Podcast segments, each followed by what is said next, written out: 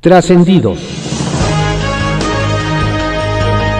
Continuamos con la audiosíntesis informativa de Adrián Ojeda Román, correspondiente a hoy, lunes 5 de abril de 2021. Demos lectura a algunos trascendidos que se publican en periódicos de circulación nacional. Templo Mayor, que se publica en el periódico Reforma. Más allá de su muy cercana amistad con Beatriz Gutiérrez Müller, no queda claro por qué Marx Arriaga fue nombrado al frente de la Dirección General de Materiales Educativos de la SEP. Y el problema no es solo de currículum, sino de adoctrinamiento. Resulta que el flamante funcionario decidió, así nomás por sus pistolas, que ya es tiempo de cambiar los libros de texto gratuito. Pero para que vayan de acuerdo con el discurso, la ideología y los prejuicios de la 4T. De ahí que lanzó una convocatoria que pretende revisar los libros vigentes y hacerles cambios a su gusto en tan solo 13 días. Y no, no es por eficiencia, sino por indolencia. Los evaluadores tienen entre hoy y el jueves para revisar todos los libros de todas las materias de todos los grados, para señalar lo que no les guste y a toda, y a toda conveniente prisa para hacer las correcciones antes del 18 de abril. La renovación de los libros, como suele ocurrir en la 4T, está tan hecha al aventón que los supuestos foros de evaluación resultaron ser simples chats de WhatsApp. Con este, Marx, un fantasma recorre las aulas, el de millones de alumnos adiestrados para venerar al régimen. Durísimo comentario le dirigió Ken Roth director ejecutivo de Human Rights Watch, al presidente Andrés Manuel López Obrador. Puedes darte cuenta de que AMLO está teniendo problemas para defender su récord en derechos humanos, cuando tiene que revivir de la era troglodita la doctrina de no comentar sobre los derechos humanos en otros países. Ese es un recurso de dictadores. Adivinen a quién le van a tirar con todo en la mañanera de hoy.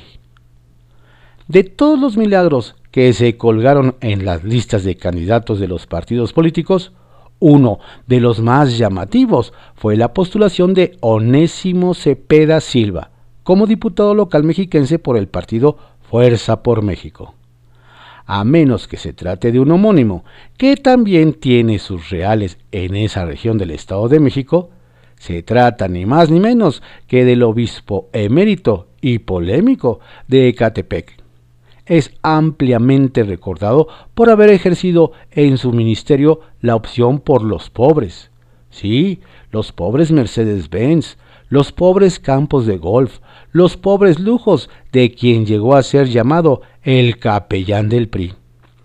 Y como más sabe el diablo por onésimo que por diablo, el exobispo irá de la mano en esta aventura electoral con otro que huele a azufre, el dirigente obrero Pedro Aces, dueño de Fuerza por México. Ave María Purísima. ¿En qué se parece Pepe Lepú y Félix Salgado Macedonio? En que los dos fueron cancelados por actitudes machistas y misóginas. ¿Y cuál es la diferencia entre ambos? Que el zorrillo francés es una caricatura, y el morenista también, pero este no se ha dado cuenta. Mon amour. Circuito Interior, que se publica en el periódico Reforma. Justo ahora que las elecciones hacen de las calles activos muy cotizados, más de uno se preguntan si faltará mucho para que se defina a la persona que ocupará la titularidad de la Subsecretaría de Programas Delegacionales y Reordenamiento de la Vía Pública. Hasta antes de la Semana Mayor dicen que no había humo blanco. Bueno, cómo irá de atrasado el asunto que ni el portal de internet se ha actualizado, ya Abelino Méndez todavía aparece en el cargo. Vaya semana compleja la que le espera a la Ciudad de México con el tema de la enfermera que simuló vacunar a un adulto mayor. Más allá de los codazos políticos, urge más información sobre lo que pasó para descartar que vuelva a pasar. varios diputados tendrán que estar gato garabateando en estos meses. Resulta que solo los congresistas que compiten por una alcaldía pidieron licencia, no así quienes buscan reelegirse. Eso significa que cuando haya sesiones tendrán que bajarse del templete, suspender el recorrido en el mercado e interrumpir la sesión de promesas para participar en sus labores legislativas. Porque ni modo de que falten y luego busquen justificarse escribiendo en una servilleta que lo hicieron por razones personales. ¿O sí? El Caballito, que se publica en el periódico Reforma. El fuego amigo en las candidaturas. Arrancaron las campañas en la capital y también los golpes bajos en Morena. La gente de la candidata a la alcaldía Magdalena Contreras, Patricia Ortiz Coutier, quien busca la reelección, está muy molesta porque aseguran que están enfrentando fuego amigo, por decirlo menos. El grupo señala al vicecoordinador parlamentario de Morena, José Luis Rodríguez, de estarles jugando la contra y andar promoviendo el voto por el candidato de la coalición que conforman PRI, PAN y PRD. Nos recuerda la gente que de doña Patricia que el legislador buscó ser candidato y perdió la encuesta, por lo que tal parece que aún no ha superado ese proceso. No hay vacunas VIP en la Ciudad de México. Después de enfrentar y vencer en dos ocasiones al coronavirus, el pasado sábado se vacunó el secretario de Gobierno Alfonso Suárez del Real. Don Alfonso acudió a la escuela Benito Juárez en la Roma Sur, como cualquier ciudadano. Con algunas secuelas que le dejó la enfermedad, presentó sus, documentos al personal que estaba en el puesto de vacunación. Le asignaron un lugar y finalmente fue inoculado. El procedimiento no duró más de 45 minutos. La vacuna no solo funciona bien, nos dicen, sino que don Alfonso es una muestra de que no hay trato VIP. A Río Revuelto.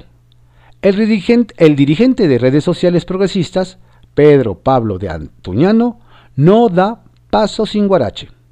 Ahora que la contienda inicia, plantea que haya un debate entre los dirigentes de los 11 partidos que compiten, algo que se ve sumamente difícil. Sin embargo, don Pedro lanza el anzuelo para ver quién lo pesca y tener los reflectores, sobre todo porque su partido necesita 3% de la votación para sobrevivir. El dirigente quiso aplicar esa de a río revuelto, ganancia de pescadores. Confidencial, que se publica en el periódico El Financiero. El escándalo de las jeringas vacías. Vaya que ha sido un escándalo, y no es para menos, el tema de la vacunación simulado o el piquete con la jeringa vacía. Al parecer, la tarjeta informativa de la Secretaría de Salud de la Ciudad de México y el IMSS, en la que se reconoce el error ocurrido en la sede de vacunación de la unidad Zacatenco del Poli, no ha sido suficiente para frenar el sospechosismo desatado. Las dependencias de salud informaron que fue retirada la enfermera que introdujo y retiró la aguja sin siquiera empujar el émbolo y que se reforzarán las medidas de vigilancia sobre el personal que participa en las jornadas de vacunación. Pero el punto es que ya el tema incluso ha sido usado para pegarle al gobierno de la 4T. Memes para la CEP. Y la creatividad sigue a todo lo que da pero en los memes que circulan para burlarse, protestar contra la desafortunada intentona de la SEP de convocar a ilustradores a regalar su trabajo por los diseños de los libros de texto gratuito. Desde portadas para los ejemplares de historia con la imagen de Peña Nieto o con la pintura de Zapata gay de Fabián Chaires, hasta otras de las materias de gastronomía, con la foto de una vendedora de tacos de canasta. Han acumulado varios likes que seguramente no le han gustado a Max Arriaga, director de materiales educativos de la dependencia, que encabeza Delfina Gómez. Las vueltas del reloj. Uno se debe de levantar cuando canta el gallo y acostarse cuando canta el grillo, dijo allá por abril de 2002 un jefe de gobierno capitalino que criticaba duramente al Congreso de la Unión por avalar el inconstitucional horario de verano, el cual nos habría sido impuesto por la Bolsa de Nueva York. Implementado en 1996 por el gobierno de Ernesto Cedillo, el cambio de horario ha estado en polémica durante 25 años, pero siempre ha sido refrendado por razones de ahorro de energía. Esta misma semana, cuando López Obrador ya es presidente y posee mayoría en el Congreso, tanto la CENER como la CFE madrugaron para recordárnoslo. Peña de fiesta. Y mientras en México comenzó este domingo lo que algunos llaman la fiesta de la democracia, en República Dominicana el mexicano que anda de fiesta es el expresidente Enrique Peña Nieto. Resulta que el Prista reapareció en una boda en aquella isla, como se puede observar en la selfie que posteó el influencer Camus García Caballero. Según la prensa local, este fin de semana tuvo lugar el enlace matrimonial entre Marcela García Caballero, ex reina del Carnaval de Barranquilla, y el empresario Sergio Champs, a la que según el post habría acudido el exmandatario. Marihuana prioridad. En el Senado es muy posible que esta semana se active el proceso legislativo para aprobar la ley federal para la regulación del cannabis. Nos adelantan que sería discutida en la Comisión de Justicia que preside el morenista Julio Menchaca este lunes a las 11. De concretarse esta reunión, está previsto que la mayoría se allane a los cambios realizados por la Cámara de Diputados a la minuta incluida los 17 puntos de riesgo con el objetivo de cumplir con el plazo de la Corte para legislar al respecto, que concluye al cierre del actual periodo ordinario. La situación es tan incierta que aún faltaría su discusión en las comisiones de estudios legislativos segunda y de salud. Destaca Sonora en generación de empleos.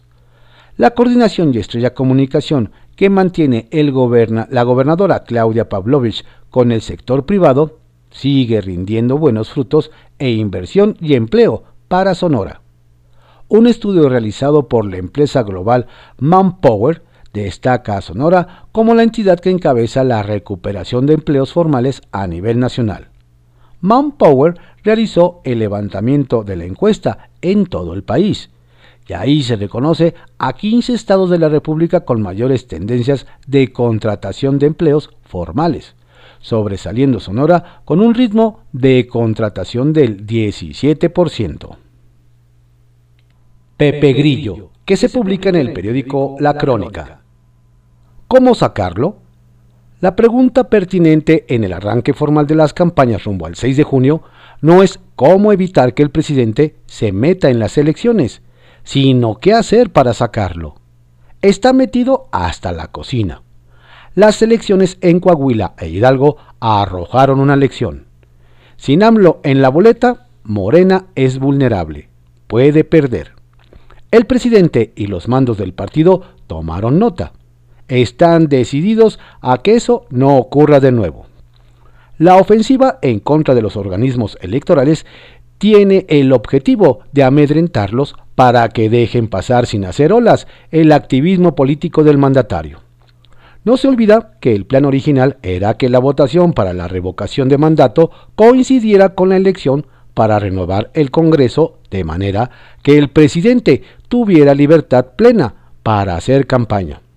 Eso quieren. Negociar la cabeza.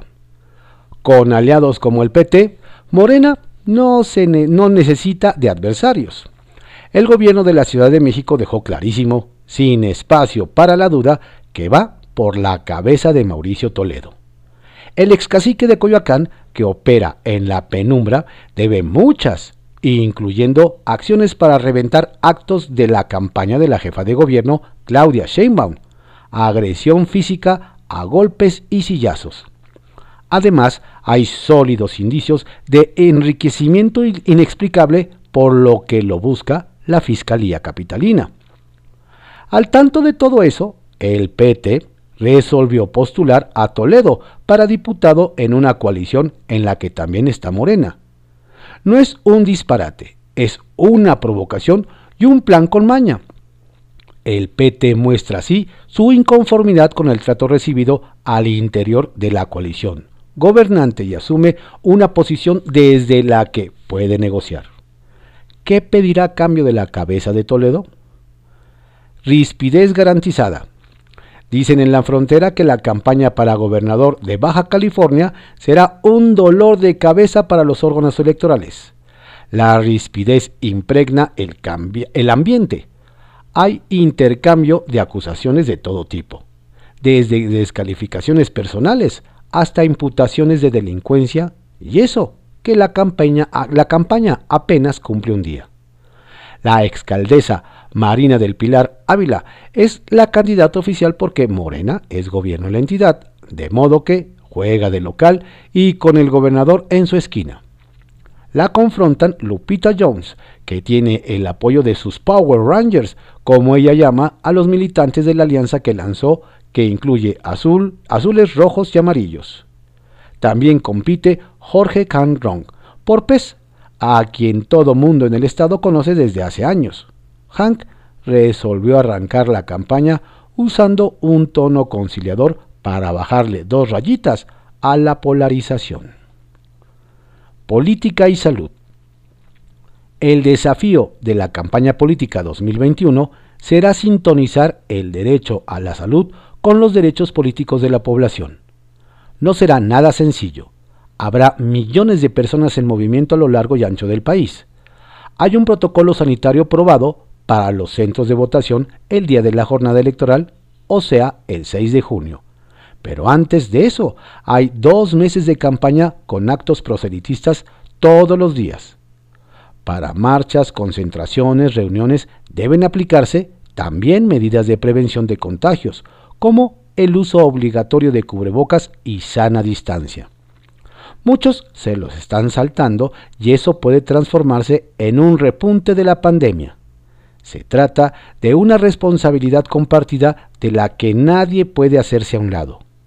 Autoridades de salud y electorales están a la cabeza, pero también los partidos, los candidatos y los ciudadanos. Es una prueba para todos trascendió, que se publica en el periódico Milenio. Trascendió que con mítines sin sana distancia y en algunos casos con candidatos sin registro, mensajes por redes sociales, acusaciones y promesas al mayoreo, visitas a mercados para limpiar pescado, partidos de voleibol playero, bailes musicales, lectura de poesía y hasta preparación de comida, comenzaron las campañas para la elección federal intermedia, que abarca la Cámara de Diputados y el relevo de 15 gubernaturas, así como algunos congresos y alcaldías en medio de la guerra de declaraciones entre la 4T y Morena contra el Instituto Nacional Electoral que preside Lorenzo Córdoba. Trascendió que hoy finalmente deberá reaparecer en escena Onésimo Cepeda, exobispo de Ecatepec, quien ahora buscará encargos más terrenales y se registrará como precandidato a la Diputación por el Distrito 21 mexiquense bajo las siglas del partido Fuerza por México. Renunciante a su giro religioso ante el Vaticano desde 2012 por cumplir con la edad de jubilación, nada le impide aspirar a la labor legislativa. Trascendió que si alguien iba bien pertrechado en su arranque de campaña fue Carlos Herrera Tello, candidato del PRI, PAN y PRD a la gobernatura de Michoacán, pues el gobernador Silvano Aureoles no solo le prestó a su equipo de comunicación social, sino también le armó un despliegue de seguridad y vial con la policía estatal. Sacapuntas, que se publica en el Heraldo de México. Blindaje. Por instrucciones presidenciales, la Secretaría de Bienestar de Javier May y la FEPADE de José Agustín Ortiz Pinquete pusieron en marcha un programa para evitar el uso de recursos públicos con fines electorales. No es un llamado a misa. Quienes infrinjan la ley serán sancionados y en elecciones lo único que se espera es juego limpio y que gane el mejor. Reuniones en privado. Y a propósito del inicio formal de las campañas electorales, Desde Palacio Nacional nos confirman que el primer mandatario suspenderá los eventos públicos. Y aunque haya limitaciones en las acciones del gobierno en los próximos dos meses, sostendrá reuniones privadas en los distintos estados del país para evaluar el avance de obras. Avanza la vacunación.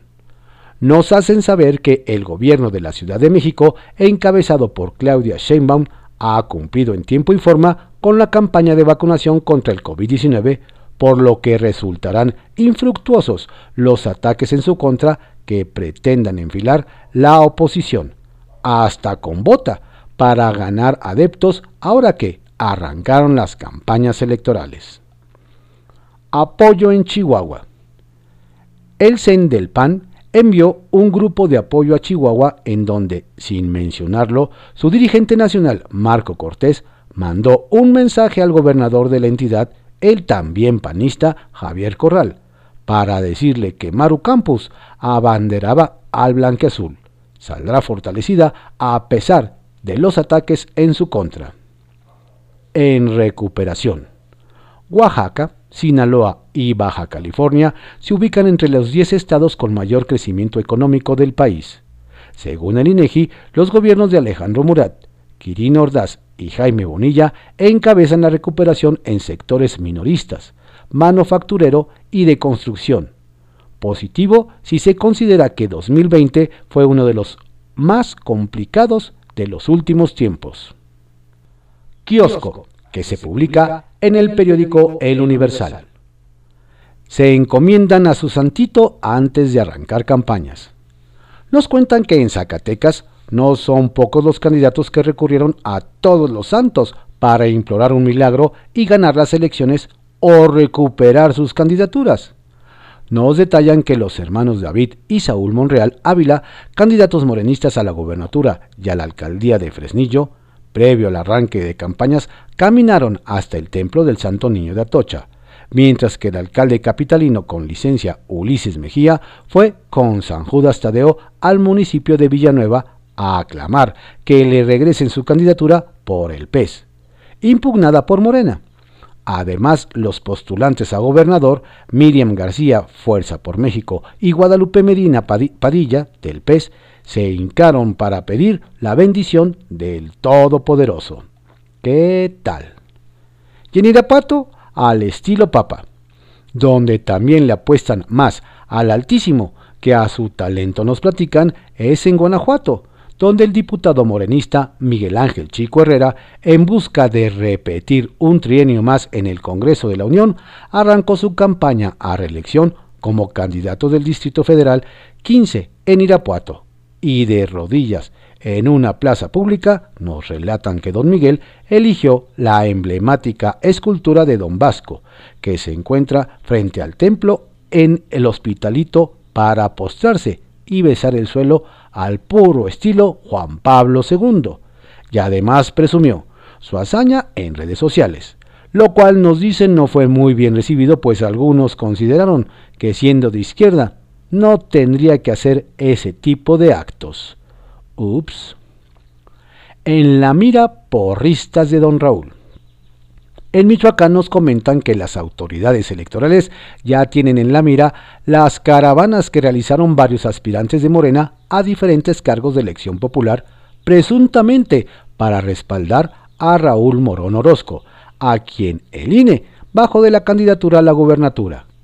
Nos dicen que a pesar de que eh, la estrategia era ser mitote y que se ve el apoyo para don Raúl, los aspirantes a alcaldías y diputaciones aprovecharon para promover su imagen y hablar de lo bueno que son y su oferta electoral, lo que quedaría como actos anticipados de campaña, por lo que nos dicen no es de extrañarse que caiga una que otra sanción, como dicen por ahí, mejor no me ayudes, compadre. Los Judas de Morena en San Luis Potosí. Y para estar a tono con las celebraciones de Semana Santa, nos cuentan que en San Luis Potosí, militantes y simpatizantes de Morena cumplieron con la bonita tradición de la quema de Judas. Nos señalan que, Para aprovechar el momento político, eligieron las figuras del expanista Javier Nava y a la exprista Mónica Rangel. Pese a que ambos son candidatos del partido Guinda a la alcaldía de la capital y a la gubernatura del estado, respectivamente, nos cuentan que con este gesto los morenistas quisieron dejar muy clara la referencia con Judas Iscariote, identificado como el traidor, y reiterar su desacuerdo con la imposición de ambos candidatos. Así, las clases de religión. La Gran Carpa, que se publica en el periódico El Economista. Luces. La coordinación y comunicación con la que ha trabajado el gobierno de Claudia Pavlovich con el sector privado alcanza resultados positivos en inversión y recuperación de empleos. Así lo reconoce la empresa global Manpower Group al señalar que a través de una encuesta se dio a conocer que Sonora es la entidad que encabeza la recuperación de empleos formales a nivel nacional con un ritmo de contratación del 17%, seguida de Baja California con 15% y Chihuahua con 14%. Tren. Concluyó el periodo para que el presidente Andrés Manuel López Obrador pudiera recibir la primera dosis de la vacuna contra el COVID-19 el sábado 3 de abril en la alcaldía Cuauhtémoc y el 30 de marzo en Tlalpan, donde el mandatario tiene residencia. El presidente dijo que esperaría realizarse unos estudios antes de recibir la dosis, pero la presidencia de la República no ha informado si será vacunado en algún otro sitio o no aceptará el biológico. Contorsionista. Por segunda ocasión, el ex candidato a gobernador de Guerrero, por Morena Félix Salgado Macedonio, concentró a cientos de personas para marchar ahora en Acapulco, donde amenazaron con no permitir las elecciones si el senador señalado de agresiones contra mujeres no aparece en la boleta el 6 de junio. El senador con licencia fue acompañado por su esposa María de Jesús y sus hijas y algunos legisladores federales y locales.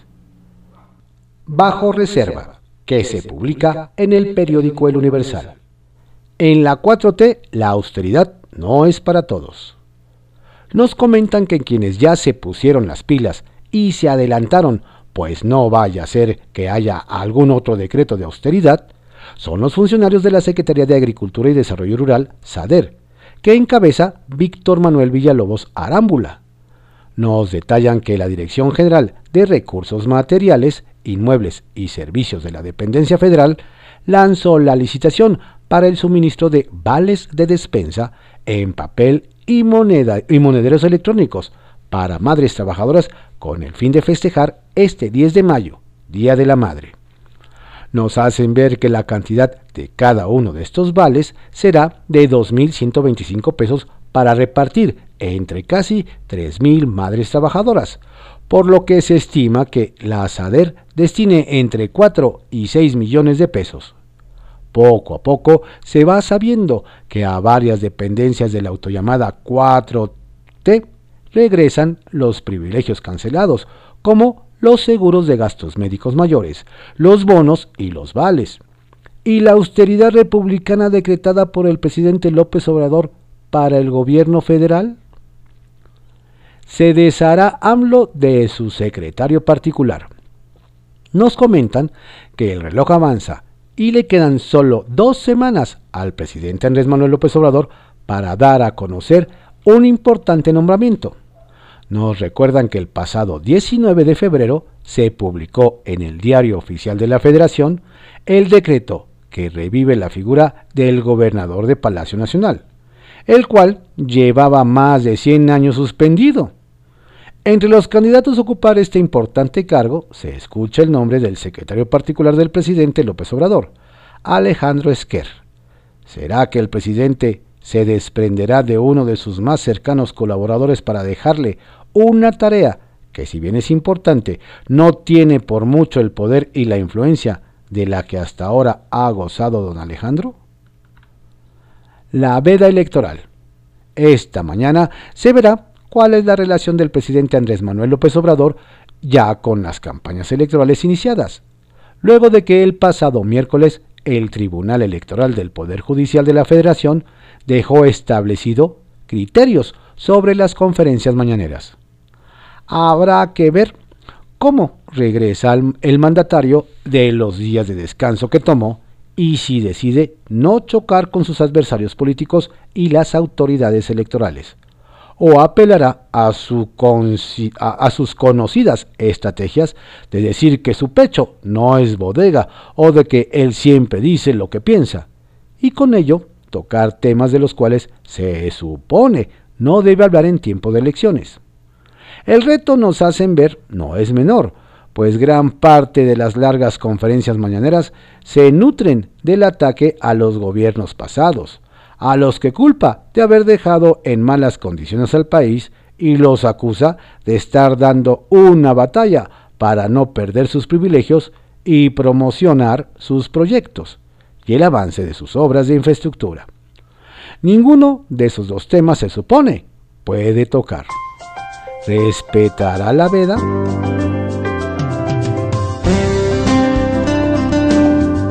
Estos fueron algunos trascendidos que se publican en periódicos de circulación nacional en la audiosíntesis informativa de Adrián Ojeda Román, correspondiente a hoy lunes 5 de abril de 2021. Tenga usted un excelente lunes, una estupenda y saludable semana. Por favor, cuídese, mantenga su sana distancia, procure usar doble cubreboca si tiene que salir. Y si no, quédese en casa. No baje la guardia pues la pandemia sigue.